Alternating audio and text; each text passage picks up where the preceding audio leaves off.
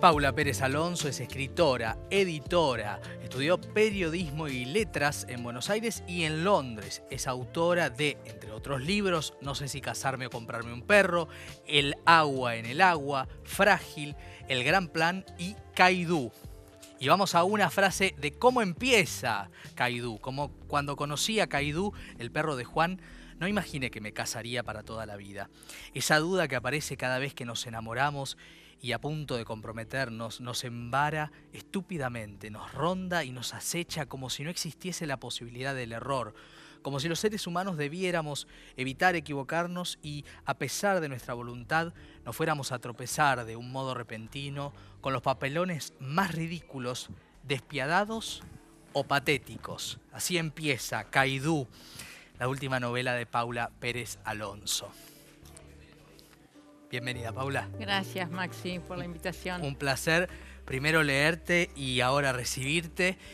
Em, decíamos fuera del aire que es una novela extraña, primero porque no es una novela que abreve en lo fatal y en lo horrendo, sino en lo luminoso, que es en este caso un amor de tres.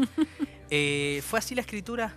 Sí, fue así, tal cual. Yo creo que cómo uno escribe se refleja tanto en cómo después es leído mm. un texto. Yo mm. eh, siento que cuando uno no puede parar de escribir y lo que más quiere es estar en ese lugar, cuando uno lo lee después eso se nota. Se nota mucho cuando hay esfuerzo en un texto, aunque sea un texto logrado, eh, se nota mucho cuando mm. hay esfuerzo, cuando hay mucho mucho trabajo en dar con la palabra, en dar con la frase.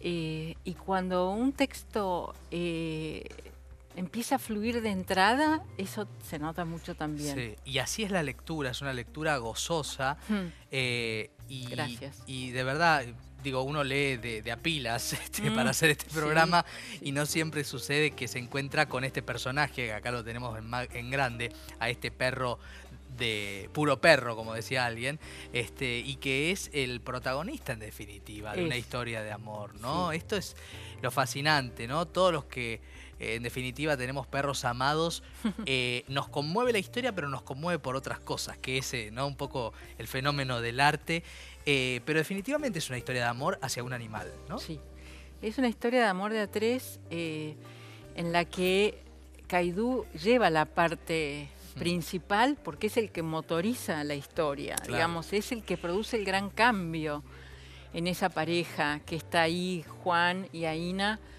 Son una pareja bastante convencional, aparentemente, y sin embargo, la presencia de Caidú cambia esa relación de una manera, pero eh, tremenda. Ella, hasta ese momento, este, vivía una vida eh, muy, eh, te diría, eh, llena de, aprensiones, un poco fobias y eh, no había vivido nunca con nadie eh, y de pronto ella observa esa intimidad que hay entre Caidú y Juan, esa distancia, la distancia precisa, la distancia perfecta mm. para moverse dentro de una casa entre dos personas, una persona animal y una persona humana.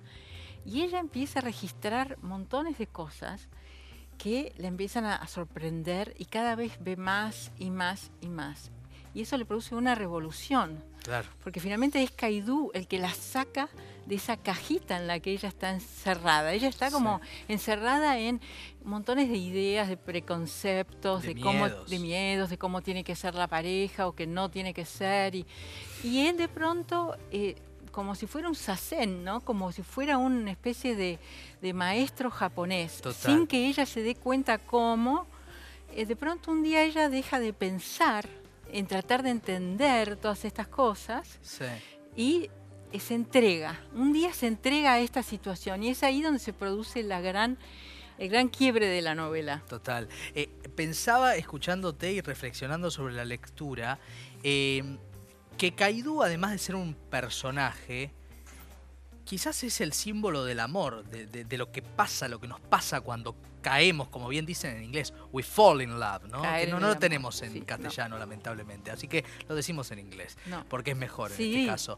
Eh, digo, Kaidu es el símbolo de lo que nos, de cómo opera el amor en la vida, ¿no? Sí, sí, sí, porque ella llega un momento en que la ansiedad por verlo, la desesperación, lo, lo que lo extraña, cómo piensa eh, en él eh, de una manera totalmente desbordada, porque hay un, un gran desborde en la novela. Hay un momento dado en que ella pierde absolutamente el control de todo. Eh, entonces, es ahí, digamos, la novela, claro, puede leerse a nivel de la historia perfectamente bien Sí, y también puede leerse con las capas que tiene por debajo, que es ¿no? lo más rico que, que, tiene. que, bueno, que es esto de este, qué pasa en un mundo de eh, cuando se puede vivir como pares, cuando se puede vivir como iguales con un perro y esto es posible, ¿no? Sí, sí. este, Esto es posible y, y- y cómo sería esto llevado a otros planos, ¿no? Exacto. Y al mismo tiempo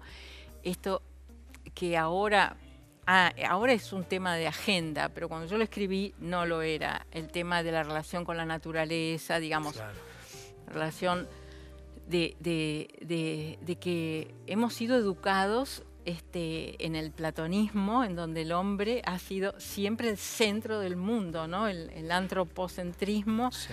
más brutal y yo creo que no nos va a alcanzar la vida para sacarnos esas capas de esa, ese binarismo de bueno, malo, alto, bajo, lindo, feo, todo está pautado de ese modo y Sí. cómo de pronto el- cuando uno empieza a ver el mundo de otra manera, te das cuenta de que este, hay otra forma de pensar, que, Sí. que, que desde cuándo nosotros este, somos, tenemos más inteligencia, más capacidad, etcétera. No, no, es algo totalmente distinto. Entonces, sí.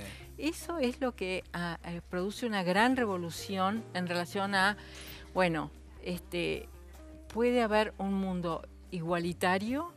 Sí, estamos dispuestos nosotros a, a corrernos de estos lugares fijos que nos tranquilizan. Porque Sí, Lo, que, lo, que, lo que pasa es que cuando uno se decide a dejar de tranquilizarse, a incorporar cosas nuevas en la vida, suceden cosas Bueno, increíbles. Es lo que le pasa a esta protagonista, ¿no?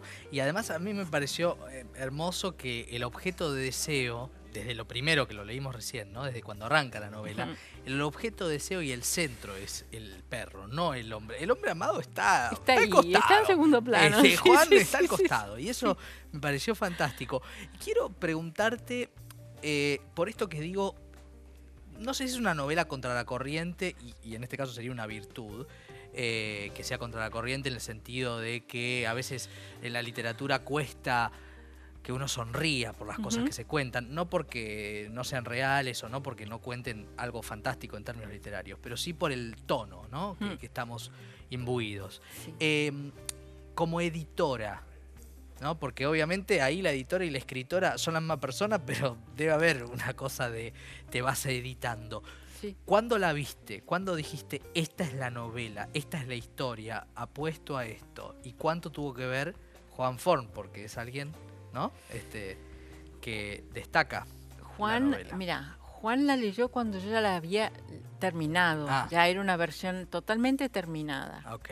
Juan la quería leer todo el tiempo eh, mientras la estaba escribiendo. Y, y mira, quien la leyó primero fue Liliana Viola, Ah, porque es alguien a la que no le gustan los perros, les tiene miedo, no es sentimental en relación a los bichos, no se emociona fácilmente con estas cosas y es alguien brutal, de una Sí. sinceridad brutal sí, Y la que uno- brillantez brutal. y que uno agradece, Sí, porque claro. uno como escritor, escritora, tenés que tener amigos que te cubran las espaldas, porque hay un momento dado, yo por más editora que sea, mirar el texto propio siempre es distinto. No hay distancia. no tenés distancia y decís, ¿qué hice? ¿Qué hice? Esto, yo lo había terminado de escribir y dije, después dije, esto es para publicar.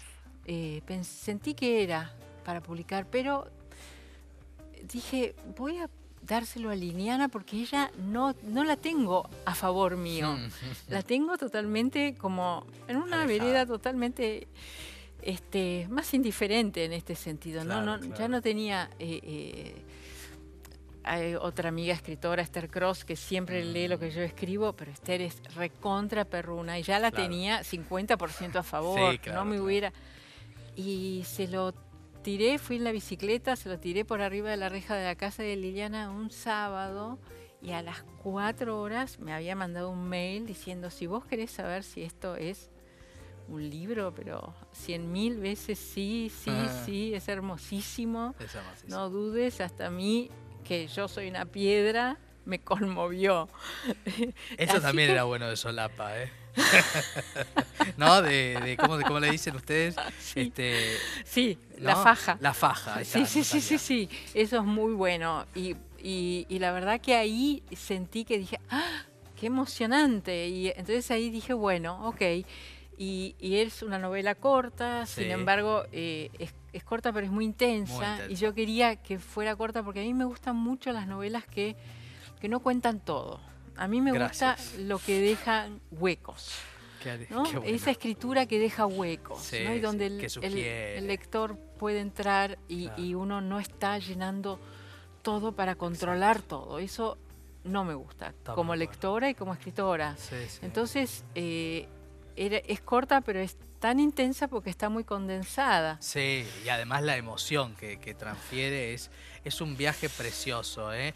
Eh, hay que llevar un pañuelito cerca porque probablemente se emocionen. Eh, y, es una novela de esas que uno quiere prestar y regalar a todo el mundo, lo cual no es poco en este tiempo de tanta producción. Sí, sí, sabes que yo hay algo que me da vueltas en la cabeza que tiene que ver con esta novela y que y que tiene que ver con el tema de la libertad, que es un tema tan difícil, ¿no? Eh, eh, pero me vienen a la cabeza eh, frases de este, Spinoza, por ejemplo, que lo leí después de escribir Caidú, y, decía, y dice Spinoza, ¿por qué el, el hombre lucha por su esclavitud casi como si estuviera luchando por, por la libertad? O este, eh, eh, Deleuze y Guattari que dicen este, liberar lo que está cautivo. Mm. Y eh, James Baldwin que dice los hombres construimos nuestras propias prisiones. Claro. Entonces, este libro para mí yo sentí que era esa, esa huida hacia otro plano. Una, Otro plano que es, de absoluta libertad y de puro presente, no de condicionado por el pasado, por el futuro, por la ansiedad, sino que es todo lo que tenemos es lo que está acá. Y esa es la gran fortaleza, ¿no? que es muchísimo. Sí, es muchísimo y es muchísimo también lo que genera. Esto último me parece fantástico. Eh, gracias por el libro y gracias por venir. Muchas gracias a vos. Eh, un libro maravilloso, ¿eh? lo recomiendo mucho, Kaidú. bueno, y después de Paula, ahora vamos a hacer un corte. pero en un ratito va a estar con nosotros Alejandra López, la responsable de los retratos de prácticamente todos los escritores y escritoras de nuestro tiempo, gran parte de ellos y de ellas, y nos va a contar el detrás de esos encuentros, desde Ricardo Piglia hasta Samantha Schweblin o por ejemplo Leila Guerriero, mucho de eso viene también Valeria Correa Fitz con su último libro de cuentos, Era un jardín, eh, hubo un jardín, perdón, eh, y también en la poesía en sus voces Elena Aníbal, y así que un lujo de talentos, seguimos después de la pausa.